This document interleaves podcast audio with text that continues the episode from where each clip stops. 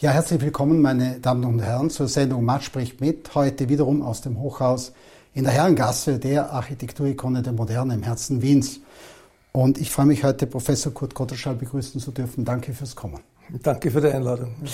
Professor Kotterschall ist Biologe, Verhaltensforscher und Autor. Das sieht man an den Büchern, die hier liegen. Das sind nicht alle, aber ein paar besonders wichtige Bücher. Er war Professor für Lebenswissenschaften und leitete das Departement für Verhaltensbiologie an der Universität Wien. Er war auch langjähriger Leiter der Konrad-Lorenz Forschungsstelle für Ethologie. Äh, und er ist Mitbegründer des Wolf-Forschungszentrums. Das sieht man hier, das ist das neueste Buch, Der Wolf und wir. Und er ist Sprecher der Arbeitsgruppe Wildtiere des Forum Wissenschaft und Umwelt. Da geht es auch vor allem um die illegale Verfolgung von streng geschützten Wildtieren wie Wolf, Fischotter und ähnliche mehr. Luchs, Bär, ja. Auch in den Medien sehr aktiv. Sie haben eine Kolumne in einer wichtigen österreichischen Tageszeitung, dann in Radiosendungen, Fernsehen. Nicht immer so. zur Begeisterung der Leser, ja. Oder des Chefredakteurs. das mag sein. Ja. In seiner Forschung befasst er sich mit kognitiven Gesichtspunkten sozialer Organisationen und vor allem der Erforschung von äh, Beziehung Mensch-Tier. Und da insbesondere, das sieht man auch an diesem Buch hier, äh, Hund und Mensch, also an der Beziehung zwischen Mensch und Hund mit dem Verhalten des Wolfes. Aber Sie haben auch, äh, glaube ich, sehr wichtige Forschungen über Vögel gemacht, Intelligenz von Vögeln. Ja, am 10. Jänner 2011 dann Wissenschaftler des Jahres und neu, oder ein Buch, das äh, Professor Kotterschall besonders am Herzen liegt. Ich möchte es auch zeigen, Mensch, woher wir kommen, wer wir sind, wohin wir gehen. Gut, also ich bin gleich äh, bei den Hunden. Äh, in letzter Zeit war ja in den Medien durchaus auch äh, negative Schlagzeilen, also die Hunde nicht als süße Welpen, als Kuscheltiere, Freund des Menschen, sondern als gefährliche Spezies. Ja. Bei äh, Hundeangriffen ist, glaube ich, auch eine Frau äh, gestorben äh, neulich. Ja, wie gefährlich sind Hunde? Ähm, ja, im Wesentlichen nicht wirklich. Äh, allerdings gibt es immer wieder schwerwiegende Vorfälle und wir hatten 2023 äh, ja äh, zwei ja, tote genau. Frauen in Österreich mhm. durch Hundeattacken. Ähm, das heißt, allgemein äh, muss man dazu sagen, dass es natürlich traurig ist, dass Hunde vor allem dann in den Medien sind, wenn was passiert.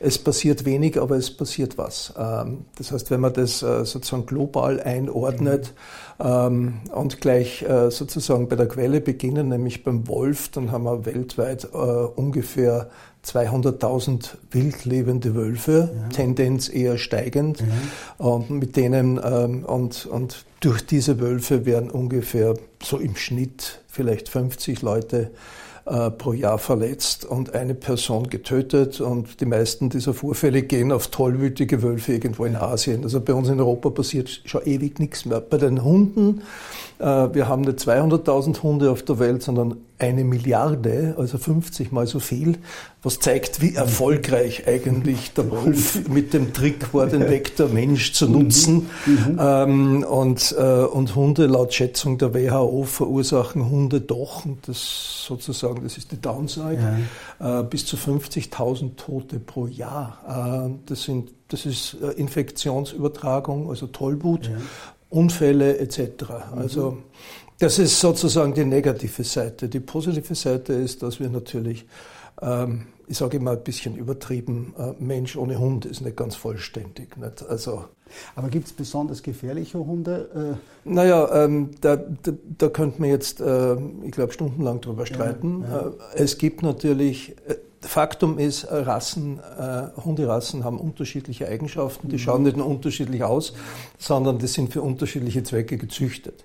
Äh, diese sogenannten Kampfhunde, zum Beispiel der American Staffordshire, ja. ähm, die wurden eher dafür gezüchtet, ursprünglich äh, gegeneinander zu kämpfen. Das heißt, die wurden ausgelesen, mhm. besonders schmerzunempfindlich zu sein, äh, kaum loszulassen, wenn sie einmal äh, festgebissen haben, relativ ausdrucksarm zu sein. Ähm, und sozusagen die heutigen Familien und Showlinien haben das bis zu einem gewissen Grad immer noch. Das heißt, so ein Staffordshire kann ein ganz süßer Familienhund sein, aber Äh, wenn man schaut, wo, äh, wer wirklich die ganz schweren Unfälle verursacht, ja. es sind nicht nur die Staffordshire, es sind auch die Rottweiler und andere aus dieser Gruppe. Also es ist schon auffällig, dass diese Gruppe eben wann es schwere Vorfälle gibt, äh, immer wieder beteiligt ist. Das heißt, und, das heißt, und da muss man streiten, äh, sind das jetzt die bösen, ja. bösen Gene dieser Hunde ja. oder was für, was für einen Einfluss hat, äh, haben die Menschen, die diese Hunde führen. Was, was kann man tun? Gibt es einen praktischen Tipp, wenn ein Hund angreift? Ähm, wenig. Erstens hoffen, dass es nicht passiert. Und zweitens ähm, äh, sollte man Hunde ein bisschen lesen können. Äh, das, äh, das muss man man muss das erfordern von Leuten, die keine Hunde haben. Ähm, es ist ja auch so, dass wenn ich heute kein, weder Fahrrad, Fahrrad noch Auto fahre und sage, mich geht die Verkehrsordnung nichts an, das wäre eigentlich keine gute Idee. Nicht? Mhm. Ähm, es leben ungefähr zwei bis zweieinhalb Millionen Österreicher mit etwa 700.000 Hunden, eher ein bisschen mehr. Das heißt, Hundehaltung ist nicht erst seit heute oder gestern äh, sowas wie eine menschliche Universalie, sondern seit 35.000 Jahren. Und daraus äh, ergibt sich schon die Forderung, dass man äh, auch als Nicht-Hundehalter so eine basale Ahnung haben sollen, wie ein Hund funktioniert. Also wenn mir ein Hund eh schon anstarrt, äh, vielleicht mit gesträubtem Haar mich anblickt oder sozusagen äh, auf mich langsam gestelzt losschreitet, dann werde ich vielleicht höflich wegschauen und mhm. die andere Richtung einschlagen. Aber Gott sei Dank passiert das eigentlich fast nie. Nicht? Also die meisten Hundeunfälle passieren, ähm, also der letzte oberösterreichische ist leider mit einer Spaziergängerin ja. passiert, aber sehr viele Hundeunfälle passieren leider im Familienumfeld ja. und gerade mit Kindern. Mhm. Äh, auf der anderen Seite gilt der Hund vor allem als Freund des Menschen. Oft wird er ja mehr geliebt als die Menschen selbst. Was macht ihn zum Freund? Was ist so besonders am Hund? Wir dürfen nicht vergessen, dass die Beziehung mit der Beziehung zum Wolf begann vor etwa 35.000 bis 40.000 Jahren. Ähm, und wenn wir heute sozusagen die Ideen und Ergebnisse zusammenfassen, warum ausgerechnet Wolf? Damals gab es Löwen, Hyänen etc. In der Umfeld, im Umfeld dieser Menschen, aber nein, man kam mit dem Wolf zusammen, dann kommt und das entspricht auch unserer Erfahrung am Wolfsforschungszentrum, unserer Arbeitserfahrung der letzten 15 Jahre, dass es wohl kein Tier da draußen gibt, das uns ähnlicher ist wie der Wolf, was das äh, soziale Mindset betrifft. Also Menschen und Wölfe sind Kooperationstiere und der Kern, der Mensch, Wolf beziehungsweise heute natürlich Hundebeziehung ist, äh, gemeinsam äh, tolle Sachen zu unternehmen. Also Hunde sind Kooperationstiere, Menschen sind Kooperationstiere und wenn man sozusagen miteinander was unternimmt, dann macht es erstens Freude und zweitens stärkt es die Bindung. Äh, also daher kamen wir zusammen und bleiben wir auch zusammen. Sie haben also genau diese Mensch-Tier-Beziehung, also vor allem Mensch-Hund-Beziehung äh, erforscht. Äh, wie sind Sie auf den Hund gekommen? Ist das etwas, was Sie seit Ihrer Kindheit begleitet? Oder gab es da ein Initiationserlebnis dann, genau das will ich machen, das will ich studieren, mit dem will ich sozusagen mein Leben verbringen mit Forschungen in dem Bereich? Also die Beziehung zur Biologie begann eigentlich als Dreijähriger, als ich äh, ja. sozusagen die Rexgläser meiner geduldigen Großmutter missbrauchte, um irgendwelche Spinnenkäfer und Schnecken zu sammeln. Mhm. Ähm, aber äh, damals, äh, also bis bis zum Beginn des Studiums in Salzburg in den 70er Jahren mhm. war dieses Interesse an Tieren und Natur eher forschender Natur. Also ja. äh, ich war nie sozusagen der, der Katzen- und Hundestreichler. Ja. Aber ich habe so nebenbei relativ viel Lorenz gelesen. Mhm. Bin ausgebildeter äh, äh, Anatom und Physiologe. Äh, mir hat aber die Verhaltensbiologie immer sehr interessiert, daher das Interesse an Lorenz. Ähm, mhm. Und Natürlich auch sein Hundebuch, so kam der Mensch auf den Hund, kann man heute noch empfehlen. Ja. Muss man mit einer gewissen kritischen Distanz lesen natürlich. Äh, und Lorenz hat mich zunächst ein bisschen geprägt, aber auch verdorben. Das heißt, mit dem ersten Kind, mit der Geburt des ersten Kindes, äh, mhm. 1978 kam auch der erste Hund ins Haus. Ähm, warum, weiß ich nicht mehr. Vielleicht nach dem Schema der Frau, ihr Kind, dem Mann, seinen, seinen Hund. Was für ein Hund war das, darf ich fragen? Der, wird, der, der tut mir halt im, im, im, with hindsight ein bisschen leid, weil natürlich meine ganzen recht ideologischen Vorstellungen, wie man mit Hunden umzugehen hätte, hat dieses arme Tier tragen müssen. Ich habe aber gelernt äh, und äh, wie gesagt, mhm. die heutigen Hunde äh, mit denen ich umgehe am Forschungszentrum oder äh, privat, haben sicher davon profitiert. Sie, Sie, waren ja viele Jahre dann als Professor tätig, ich habe das vorher erwähnt. Äh, das heißt Lebenswissenschaften. Hm, äh, was haben Sie da vor allem erforscht? Was haben Sie gemacht? Ich frage es auch deswegen, weil wir hier das Buch da haben. Das heißt ja auch Mensch, woher wir kommen, wer wir sind, wohin wir gehen. Also offenkundig geht es nicht nur um Tiere, sondern dann substanziell auch äh, aus dem Verhältnis Mensch-Tier und dem Menschen selbst. Der evolutionär denkende Menschen, mhm. äh, da sind wir Biologen, machen keinen Unterschied zwischen Menschen und Tieren. Mhm. Äh, wir sprechen eher von Menschen und anderen Tieren, was jetzt keine Abwertung ja. Äh, der typischen Merkmale des Menschen ist. Nicht? Äh, mhm. So zusammensitzen, wie wir das jetzt tun und uns über bestimmte Themen unterhalten, das können die uns an sozialer Intelligenz wahrscheinlich durchaus ebenbürtigen Wölfe oder sogar ja. Graugänse eher nicht weil denen fehlt diese hochentwickelte Symbolsprache. Ähm, die, wir hatten eben das Glück, dass, dass die Evolution dieser Sprache vor vielleicht 300.000 Jahren begann. Mhm. Vorwiegend nicht, um technische Details über die Jagd auszutauschen, sondern über, um über andere zu tratschen, äh, im sozialen Kontext. Mhm. Ähm, und daher äh, sozusagen auch der Mensch äh, im Spektrum. Ich habe ähm, jahrelang äh, Einführungs- und fortgeschrittenen Vorlesungen gehalten zur Verhaltensbiologie, auch zum, äh, äh zur, zur, evolutionären Funktion von Verhalten. Ähm, bei, also da geht es ja nicht um einzelne Tiere, da geht es um Prinzipien. Äh, und gerade wenn man auf den Menschen schaut, muss man sagen, wenn wir nicht die typische Methode der Biologen anwenden oder der, Verhalten, also der, der Naturwissenschaftler anwenden, nämlich den Artvergleich, ähm, können wir zwar, ich spreche jetzt von meinen Psychologie- und äh, Soziologie-Kollegen, äh, die unglaublich tolle Details über, über Menschen wissen, also die wissen viel mehr im Detail wie, wie wir Biologen natürlich, aber sie können das schlecht erklären, wenn es nicht an evolutionären, äh, wenn sie nicht eine evolutionäre Perspektive haben. Zum Beispiel, warum sind wir Menschen so seltsam organisiert? Warum sind wir so äh, grosso modo so sukzessive Mono Monogamisten? Ein paar Jahre zusammen, Jäger und Sammler leben auch so.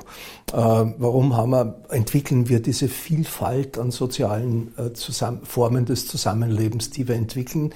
Die sind aber nicht beliebig. Äh, und wir kennen viel. Also von Familie bis Staat. Also diese wir, wir kennen heute viel an zugrunde liegenden Mechanismen.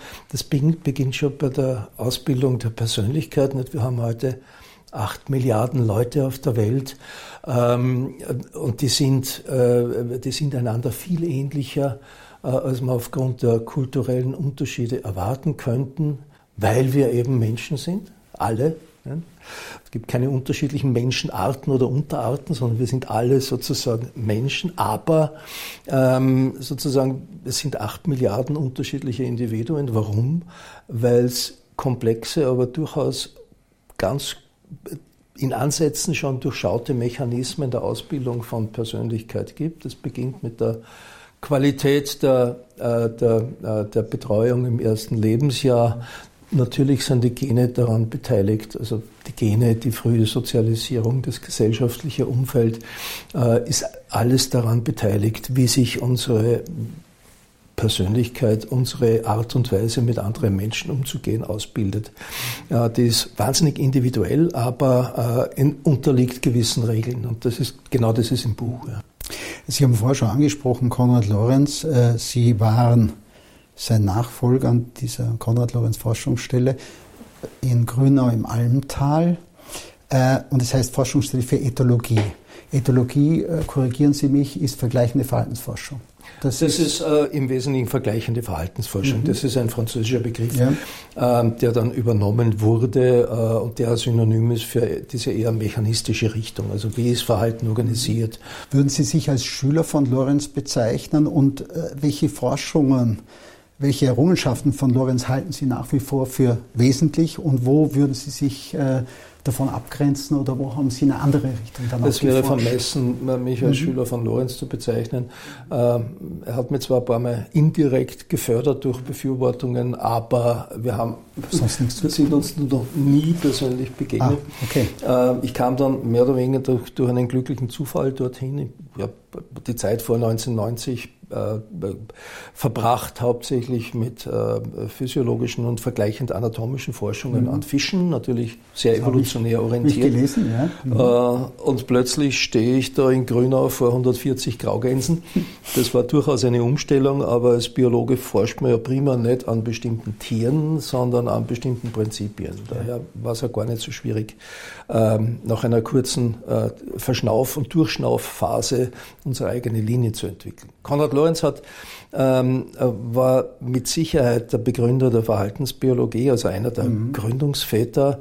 Wenn man den Briefwechsel zwischen Konrad Lorenz und Nico Tinbergen äh, verfolgt und liest, und das habe ich gemacht, das ist leider unpubliziert, ähm, dann merkt man auch, dass Lorenz das Mastermind in dieser, in dieser Freundschaft war. Nico Tinbergen mhm. eine ganz wichtige Figur. Ähm, ähm, das heißt, ähm, er hat, er hat sich vor dem, äh, vor, vor dem Zweiten Weltkrieg als junger Mann vor allem interessiert, wie ist Verhalten organisiert, wie, passt, äh, wie passen Verhaltensweisen zusammen mit Physiologie, die darunter ist, was ist angeborener Begriff, den wir heute nicht mehr gern mhm. verwenden, ähm, ähm, und stand damals sehr im, im Gegensatz und Kontrast zu einer bestimmten Richtung der Psychologie, mhm. äh, vor allem US-amerikanischen Psychologie, äh, Skinner, Thorndike. Ja. Ähm, man kann sozusagen mit Hindsight sagen, äh, die eher Evolut, das evolutionäre Denken hat sich äh, eher als richtig erwiesen. Nicht? Aber Gut, aber es ist die Debatte zwischen was ist angeboren, was ist erlernt, nicht? Ja, wesentlich. Richtig. Was natürlich das ist natürlich eine, eine, ideologischen, eine Sackgassendebatte, ja, ja. weil jedes, jedes unserer Merkmale, auch Verhaltensmerkmale hat. Äh, genetische, epigenetische mhm. äh, und äh, sozusagen Lernkomponenten. Das, das ist einfach die Art und Weise, wie sich Merkmale ausbilden. Mhm. Sozusagen, das, das, war bereits nach Ende des Zweiten Weltkriegs, gab es diesen Streit. Ähm, mhm. Und das war dann äh, Daniel der vor allem angezettelt wurde auch durch Daniel Lehrmann, einem sehr ethologisch orientierten Psychologen aus den Vereinigten Staaten, ähm, der sozusagen angesichts der Ereignisse im Zweiten Weltkrieg mhm. und äh, im Bewusstsein auch, dass die Biologie eine der tragenden Säulen der, der NS-Ideologie war, ja. äh, sofort kräftig auf Lorenz hinge, hingehaut hat, aus fachlichen Gründen durchaus ähm, ähm, ähm, äh, richtig mhm. und, und äh, Verdienst, weil dadurch kam dann eine Debatte im Gang. Man hat sich dann geeinigt, äh, Merkmale sind nicht entweder angeboren oder erlernt, das ist komplett vom Tisch, sondern es ist immer, immer beides, eine Komponenten von beiden. Merkmale entwickeln sich. Das, das wäre auch eine Kritik da. von Ihnen letztlich an Lorenz, dass er das zu sehr betont. Das ist eine Kritik äh, und ich habe mich auch früh, also ich 1990 sozusagen als Leiter der Forschungsstelle bestellt wurde von der Uni Wien, ähm, hat mich natürlich sofort interessiert. Damals, damals wie heute ist immer wieder in diversen sozialwissenschaftlichen mhm. Kreisen wird Lorenz sehr kritisch diskutiert zum Teil zu Recht. Zum Teil ja auch, was seine Biografie angeht. Ja, nicht? natürlich. Äh, und, und, Nämlich positive Stellungnahmen für die Zuschauer und Zuschauerinnen, die es nicht wissen, zum Nationalsozialismus. Ja, und er hat äh, ziemlich, äh, ziemlich heftige Papers veröffentlicht, mhm. äh, zum Beispiel zu Eugenik äh, in den 40er Jahren mit, äh, man muss das so zusammenfassen, er war kein in die Wolle gefärbter Nazi, aber er war mhm. ab 1938 NSDAP-Mitglied mhm. ähm, und es war sein opportunistisches politisches Anliegen, ein Kaiser-Wilhelm-Institut zu bekommen. Er hat dann später ein Max-Planck-Institut bekommen, aber erst nach dem Krieg. Äh, und er hat, mhm. sich, hat sich da schon ziemlich an, äh, angebietet, muss man sagen. Mhm. Ähm, mein Gott, äh, und 1991 äh, habe ich mich schon sehr dafür interessiert, weil wir immer wieder vorgehalten bekamen, weil es diese braunen Flecken ja. vom Lorenz gab, ähm, sei die Ethologie eine Nazi-Wissenschaft. Das ist natürlich Unsinn. Mhm. Äh, aber ich habe ich habe ihm reingeschaut, gemeinsam mit anderen, äh, was da dran ist äh, und äh, ein, paar so, ein paar so Dinge sind geblieben, zum Beispiel sein lebenslanges Vorurteil äh, von der Selbstdomestikation, Verhausschweinung, wie er es genannt hat, des Menschen. Das war so typisch, äh, typisch ideologische gefärbte Idee, äh, von der er nicht gelassen hat. Also das teilen Sie überhaupt nicht? Nein, überhaupt nicht. Ja. Und äh, ich muss sagen, als ich äh, bereits relativ früh, äh, sein 1973, äh, mhm. im Jahr des Nobelpreis, der Nobelpreisverleihung, mhm. ein bisschen vorher erschienene ja. Werk Die acht Todsünden der zivilisierten Menschheit gelesen ja. habe. Das hat man als äh, normal Tempo-Lesender bei zwei Bier in ungefähr drei Stunden durch, hat es mich als Student eigentlich schon geschüttelt über diese, mhm. äh, über diese platte Verallgemeinerung biologischer Prinzipien und sozusagen Anwendung auf, an den Menschen. Also da haben wir wirklich äh, Flecken, äh, die kann man mhm. nicht aufrechterhalten und die muss man kritisieren. Mhm. Andererseits äh, seine Ideen zur Organisation von Verhalten, ähm, dass es eben bestimmte Elemente gibt, die mehr oder weniger angeboren sind, dass ja. es sowas wie Instinktverhalten gibt, das nach bestimmten Prinzipien funktioniert, auch beim Menschen, zum Beispiel unsere die Art und Weise, wie wir unsere Emotionen kommunizieren, das ist typisches Instinktverhalten, das ist bei, das ist bei allen Menschen gleich, das ist nicht nur Lorenz, das ist äh, äh Irenaeus Eibelsfeld, Eibelsfeld, das sind amerikanische Kollegen, die äh, die das bestätigt haben. Also da gibt's. Also das äh, sind die Verdienste, wenn man so will, wirklich. Da gibt es schon bleibende Verdienste und man, man, man, braucht nicht den ganzen Lorenz sozusagen mit dem Bade ausschütten. Ich habe gelesen ein Zitat von Ihnen, der Weg zum Verständnis des Menschen führt genau ebenso über das Verständnis des Tieres, wie ohne Zweifel der Weg zur Entstehung des Menschen über das Tier geführt hat. Kann man das noch heute sagen oder würden Sie das auch ähm, modifizieren? In dieser Form durchaus mhm. ungefähr noch, aber äh, ein bisschen ist Konrad Lorenz äh, wie das Alte Testament. Äh, man, man, findet Zitate für und gegen alles. Okay. Also, Gut, aber vielleicht etwas, was nicht unwichtig ist. Er war ja auch, und ich glaube, das ist auch Ihnen ein Anliegen, hm, wenn man so will, sehr engagiert in der, im Umweltschutz, in der, im, was die Umwelt Ja, das war seine Spätphase. Ja. Ähm, also in seiner Frühphase hat er mit, mit, mit Schreck entdeckt, dass das, was die damalig, die damals führenden mhm. Psychologen in den 1920er, 30er Jahren geglaubt haben, wie Verhalten organisiert ist, alles komplett falsch war, weil er sozusagen von, von, von Kindesbeinen weg mhm. alles äh, gehalten und großgezogen hat, was er in die Hände bekam. Und, die, und die, das, das, der Kern der besonderen Gabe von Konrad Lorenz war sozusagen diese, äh, die Erkenntnisse, die er beim Aufziehen von Tieren gesammelt hat, systematisch zu speichern. Ähm, und daraus ist seine Theorie entstanden. Mhm. Ähm, später dann, äh, er, er hat ja bis zu seiner Emeritierung 1973 hat er in Sewiesen gewirkt, wo äh, die Max-Planck-Gesellschaft mhm. ihm sozusagen und anderen ein, ein Institut hingestellt hat. Er kam dann nach Österreich zurück äh, und er war dann entsetzt, äh, wie, äh, wie zerstört Österreich damals schon war. Denken Sie ans, äh, an, an, den Seewinkel oder an andere Bereiche ja, Österreichs. Ja.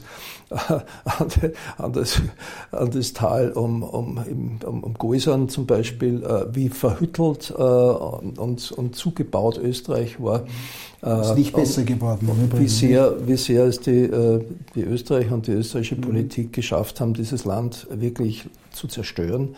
Auch heute ist noch der Flächenverbrauch äh, eines der größten Probleme im, im Umweltbereich. Das heißt, es hat sich nicht wirklich geändert. Und aus dieser Motivation heraus ähm, hat er sich natürlich, äh, war natürlich sehr anfällig, sich zu engagieren, zum Beispiel gegen das Atomkraftwerk, vor allem aber gegen das Flusskraftwerk, in, ja. das geplant ja. war in Hein, bei Heimburg. Mhm. Äh, da haben wir ja jetzt eine der letzten Fließstrecken der Donau, was natürlich sehr schön ist, was aber auch Probleme schafft wegen der Eintiefungen. Mhm. Also ähm, das heißt, Lorenz war einer der Galionsfiguren der, der sich gründenden Grünen gemeinsam mit Nenning und mit, ja. äh, mit äh, wie hieß sie die, äh, mit, ja, mit, mit Frau Meissner-Blau, Meissner ja. etc. etc. Also hat sich aber sozusagen gebranntes Kind scheut das Feuer, hat sich nie mehr nach seinen ähm, äh, Nazi-Abenteuern hat er sich nie wieder politisch, wirklich politisch engagieren wollen. Also er war kein Gründungsmitglied der Grünen. Sie sind aber auch äh, Sprecher der Arbeitsgruppe Wildtiere, Forum Wissenschaft und Umwelt, wo es um eben Tiere geht, die Wölfe natürlich ihr zentrales Anliegen, aber natürlich auch Fischotter, Bär, Luchs, äh, die, äh, die ja immer wieder in der Kritik stehen, vor allem die Landwirtschaft äh, äh, ist hier sehr äh, aktiv gegen diese Tiere. Und äh, ich glaube, Anliegen dieser Initiative ist auch die Diskussion zu versachlichen. Äh, was läuft in der Debatte eigentlich schief? Nicht, das sind streng geschützte Wildtiere, aber ständig die Forderung, dass man sie sozusagen erlegt, ja, oder beseitigt. Was auch der Fall ist, ja. ja. Also wir haben in Österreich äh, äh, keine gute Situation äh, in Bezug auf geschützte Wildtiere, weil wir sind für viele, äh, für die großen Beutegreifer ohnehin, aber mhm. auch für Greifvögel etc. traditionell sozusagen ein Population Sink. Äh, also überall um uns herum in Deutschland, in, in Bayern nicht, aber in Norddeutschland, in Italien, äh, sogar in der Slowakei und in, der, äh, in, in Tschechien äh, ist es um den Artenschutz besser bestellt. Äh, ich möchte jetzt nicht mit nackten Fingern auf alle Jäger zeigen, aber die Jagd ist schon eins der Probleme und auch die Verzahnung der Jagd mit Politik und Wirtschaft, mhm. Äh, weil die richten es dann auch nicht. Also wir können da jetzt nicht im Detail drauf eingehen, aber in, in den wenigen Fällen, wo, äh, wo sozusagen ein Wildtierkrimineller, also einer, der äh, geschützte Tiere abgeschossen hat, überführt und erwischt wird, hat er immer einen Jagdschein. Also das gibt zu denken. Die meisten der, der, der, der, aktiven Jäger, würde ich mir unterstellen, sind eher auf Seiten des Artenschutzes. Denen geht es ebenfalls auf die Nerven, aber wir haben diese Geschichten. Es werden immer noch Kaiseradler und andere Greifvögel abgeschossen, vergiftet. Mhm. Äh, also etwa die Hälfte bis, ein, bis zwei Drittel der Population der, der schlüpfenden Kaiseradler, die kommen gerade wieder zurück in Österreich, geht, äh, geht durch, äh, durch Wildtierkriminalität mhm. verloren. Das muss man sich einmal vorstellen. Und wir sind kein Entwicklungsland, wir sind mitten in Europa. Also wir haben da wirklich einen blinden Fleck und wir sollten endlich aufhören. Das, das ist ja nicht, äh, das ist ja kein Kavaliersdelikt. Nicht? Ja, wir haben, ja. wir leben in einer Zeit, wo man seit, äh, äh seit 1970 60 Prozent der Abundanzen der Wildtiere verloren haben, weltweit und auch in Österreich. Das heißt, wir leben in einem Zeitalter des Zusammenbruchs äh, von Wildtierpopulationen. 95 Prozent der Biomasse der landlebenden Wirbeltiere sind äh, Menschen und ihre Nutztiere. Also mehr braucht man gar nicht wissen, wo wir stehen. Und in dieser Situation ist das erste Erste, was uns einfällt, wann wieder Wölfe nach Österreich reinkommen, aus starken Populationen in Italien, Deutschland, die Flinte. Äh, und das kann es ja wohl nicht sein. Oder jetzt kommt der Goldschakal relativ massiv aus dem Osten rein. Ein, äh, ein inter, im, nach internationalen Bestimmungen streng geschütztes Tier und trotzdem wird etwa in Niederösterreich auf ihn geballert ohne Schonzeiten und ohne, ohne, ohne jegliche Rücksicht. Das, Wie heißt, sieht das, mit dem das, das ist einfach eine Verachtung von das Leben und Natur, äh, die in dieser Form mhm. völlig unerträglich ist. Mhm. Geschieht da was? Äh, was könnte man tun? Strafen erhöhen? Wir laufen dagegen an, ja. also die, nicht nur die arge Wildtiere, mhm. auch andere. Nur äh, seltsamerweise hat die Natur äh, in Österreich wenig Lobby. Das ist woanders anders. In Deutschland, in der Schweiz, in, äh, in Frankreich und überall hat man spezialisierte NGOs, die sich zum Beispiel um Wolf kümmern. Das haben wir nicht. Bei uns ist, ist es der Naturschutzbund und der WWF und die tun ihr Bestes, aber die haben auch andere Dinge auf der Agenda und nicht nur den Wolf. Und es ist ja auch nicht so, dass jetzt der Wolf geschützt werden müsste, nur weil ein paar Bürokraten in Brüssel sich das einbilden, nicht? sondern äh, die großen Beutegreifer haben wichtige ökologische Funktionen und es kam erst im Herbst letzten Jahres eine große deutsche Untersuchung raus, die klar zeigt, dass ja, Wölfe können äh, Schalentierpopulationen, also Hirschrehe etc., kontrollieren. Das nützt dem äh, nachwachsenden Wald, das senkt die Kosten äh, der Waldbewirtschaftung und, und, hebt, und, und hebt das Potenzial für Bio Biodiversität. Das heißt, wenn man sozusagen die paar hundert Nutztiere das ist nicht harmlos, das ist nicht lustig, die, die von Verloren Wolf, gehen natürlich. Ja, die von Wolf ja. Äh, pro Jahr ja. Äh, getötet werden, weil kein ordentlicher Herdenschutz betrieben wird. Wenn man, wenn man das gegenrechnet gegen den Nutzen, äh, dann hat auch der ökonomische Nutzen und der biologische sowieso ähm, wirklich die Nase vorn. Also man, man sollte es nie vergessen, nicht? Man, man hört in den Medien immer über tote Schafe, dass der Wolf und andere große Beutegreifer, aber wichtige ökologische Funktionen haben, auch für uns. Ähm, davon hört man ganz wenig. Ich komme noch zu etwas, was ich sehr interessant fand, auch in diesem Buch, nämlich wie sich äh, diese Erkenntnisse der Verhaltensforschung äh, auch für die Psychiatrie, für die Psychosomatik auswirken, auch was zum Beispiel Kinder angeht. Sie haben ja auch einen Leitfaden gemacht, Einsatz von Hunden in der Schule. Äh, was können Hunde, Tiere hier wirklich bewirken? Das Interessante an, an, an, am menschlichen Mindset ist, also an der Physis der menschlichen Psyche, wenn wir so wollen, ist, dass Menschen offenbar biophil sind. Dieser Begriff äh, stammt vom Erich Fromm und vom Edward Wilson. Das heißt, ähm, wir kommen mit einem besonderen Interesse an äh, Tieren und Natur zur Welt. Das kann man auch zeigen. Drei bis sechs Monate alte Babys, und zwar weltweit, kulturenunabhängig, haben das größte Interesse an Tieren, also Aufmerksamkeitsspannen.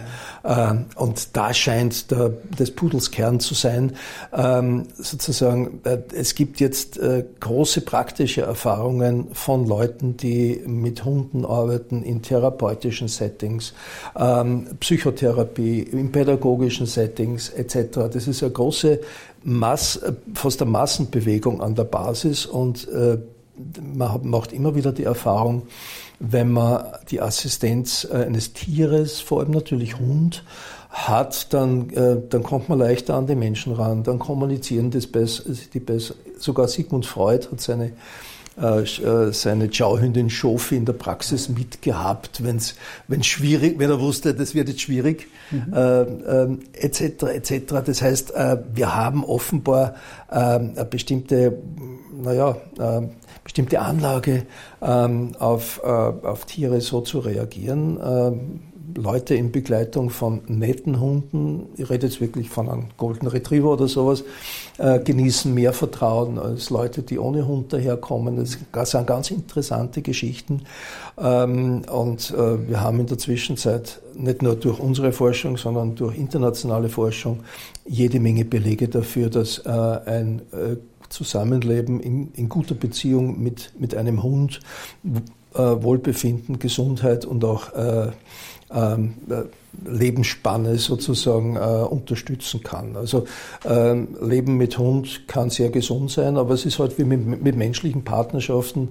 Äh, es, es, ist eine Partnerschaft, das heißt, es ist ein Geben und Nehmen und der Hund im Zwinger im Garten, der nutzt nichts nicht. Mhm. Was muss man berücksichtigen, wenn sozusagen der Mensch und der Hund, vielleicht ist jetzt der falsche Ausdruck, aber äh, glücklich sein wollen? No, ich glaube, das ist der richtige Ausdruck. Ja. Wir haben nur relativ äh, wenig Fokus auf äh, Glück, weil das hat einen technischen Grund. Es ist relativ einfach, experimentell Menschen und andere Tiere unter Stress zu setzen und unglücklich zu machen. Nicht? Und dann kann man messen, äh, Stressgeschehen etc. Und, und, wie spielt sich das ab. Es ist viel schwieriger, sozusagen äh, Menschen und andere Tiere, zum Beispiel Hunde, kontrolliert glücklich, glücklich zu machen. Nicht? Also Angst- und Stressstörungen gibt es viele, Glücksstörungen wenige. Nicht? Also, Aber woran erkennt man, dass ein Hund glücklich ist? Naja, wenn es ihm gut geht. Also wenn er in guter Beziehung zu seinem Halter lebt äh, und äh, sozusagen, wenn man das ganze Hintergrundwissen auch hat, dass ähm, Hunde auch aufgrund ihrer Herkunft von Wölfen ganz ähnliche soziale Bedürfnisse haben wie Menschen. Ähm, das heißt, äh, der wichtigste Faktor für das Glück eines Hundes ist die gute Beziehung zu seinem Halter. Äh, und, und da ist Schmusen natürlich wichtig und wenn der Hund im Bett schläft, das kann auch okay sein, das ist private Angelegenheit, aber der Kern der Geschichte, äh, der Glücksgeschichte ist ähm, gemeinsame Unternehmungen. Mhm. Ob das jetzt Spaziergänge sind, Frisbee, äh, gemeinsam ins Wirtshaus gehen, mhm. was auch immer, gemeinsam Leute retten, also irgendwelche kooperativen Interaktionen, die sorgen dafür, es kam jetzt übrigens gerade ein kulturvergleichende große Arbeit raus im Herbst letzten Jahres die zeigt so unterschiedlich Menschen in insgesamt 100, 180 Kulturen weltweit, hat man sich angeschaut, so unterschiedlich Menschen in diesen Kulturen mit Hunden umgehen und so unterschiedlich die Bedeutung ist. Aber äh, je kooperativer die Geschichte, also zum Beispiel ähm, äh, Hunde als, äh, äh, zum Führen von Herden, Hunde zum Bewachen, ähm, Hunde äh, beim, zum Jagen etc., je kooperativer Geschichte die Geschichte ist, umso besser ist die Beziehung, was sie in, in der Fürsorge der Menschen für ihre Hunde äußert und im, in, im Fehlen von negativen Interaktionen. Ähm, also das wissen wir jetzt in der Zwischenzeit. Das heißt, es kristallisiert sich immer klarer raus, dass äh, Hunde und Menschen dann glücklich sind, wenn sie gut miteinander kooperieren können. Das ist der Kern der Geschichte. Fast schon gemeinsame Aufgaben auch erledigen, nicht? Ja, also so klingt, äh, wenn das ein Wachhund also, ist oder ein, ein, ein, Herdenhund oder so. Das ne? ist ja auch der Unterschied äh, zu Katzen. Nicht? Mit Katzen kann man wunderbar am Abend auf der Couch schmusen, aber man kann nicht jetzt wirklich mit der Katze jagen gehen, in den Krieg ziehen so oder, oder auf Herden mhm. aufpassen. Das interessiert die Katze alles nicht. Dafür entwickeln Hunde Leidenschaft. Nicht? Dann vielleicht äh, eine Frage, der Hund ist ja in vielen äh, Fallen, was seine Sinne angeht, Nase mhm. äh, und, und, oder auch da, äh, ähm, den, also äh, weiß nicht, ob der Tastsinn da dazugehört, nicht? Aber also in verschiedenen Sinnen dem Menschen ja sehr überlegen. Ähm, wo halten Sie den Hund für den Menschen am überlegensten? Naja, das kann man, äh, das kann man schwer sagen, aber es, es ist schon der Geruchssinn. Geruchssinn ja. ähm, außerdem gibt es ähm, außerdem das Spektrum an Sinnen, an die man gewöhnlich denkt, äh, wenn man an Hunde denkt. Man, man glaubt, die, die, sehen eh nicht gut, aber sie riechen gut und, ja. sie, und sie hören gut. Beides von letzterem stimmt, aber es stimmt nicht, dass sie schlecht sehen.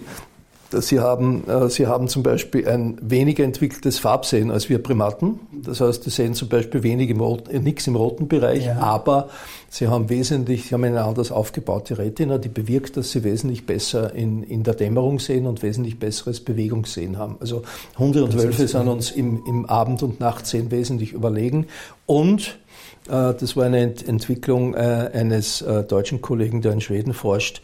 Ähm, es, es kam in den letzten Jahren immer klarer raus, dass diese feuchte Nase des Hundes, anderer Säugetiere übrigens auch, voll ist mit freien Nervenendigungen mit der Funktion eines Thermorezeptors. Das heißt, der Hund kann auf einer Distanz von ein bis zwei, drei Meter sozusagen ein warmes Objekt in einem Gebüsch wahrnehmen. Äh, das ist ja der Grund, warum der Hund, wenn die, die Futter, das Futter in der Schüssel noch ein bisschen zu warm ist, ja. das gar nicht probieren muss mit der Zunge, sondern der, der nimmt das schon aus einem halben Meter Distanz wahr und sagt, da warte lieber bis auskühlt. Nicht? Also mhm. äh, so ähnlich wie äh, Grubenottern und andere Schlangen haben Hunde eine ganz toll entwickelte Thermorezeption in der Nase, mittels der Nase. Das ist was, was noch kaum jemand auf dem Radar hat. Nicht? Also, und diese, äh, diese toll ausgeprägten Sinne äh, gem gemeinsam eingebettet in ein soziales Mindset machen Hunde eben zu solchen tollen Partnern, beziehungsweise machen Mensch-Hund-Partnerschaften eben so leistungsfähig. Ne? Äh, also Menschen könnten nicht erschnüffeln, wo jetzt genau im See die Wasserleiche liegt. Ein Hund an, an, am, am Bug des Bootes kann das schon. Mhm. Ich habe auch gelesen, dass ein Hund einen Magnetsinn hat. Entschuldigung? Dass ein Hund einen Magnetsinn hat, stimmt das? Äh, das, äh, das scheinen alle äh, Wirbeltiere zu haben, ah, ja? mehr, mehr, oder weniger.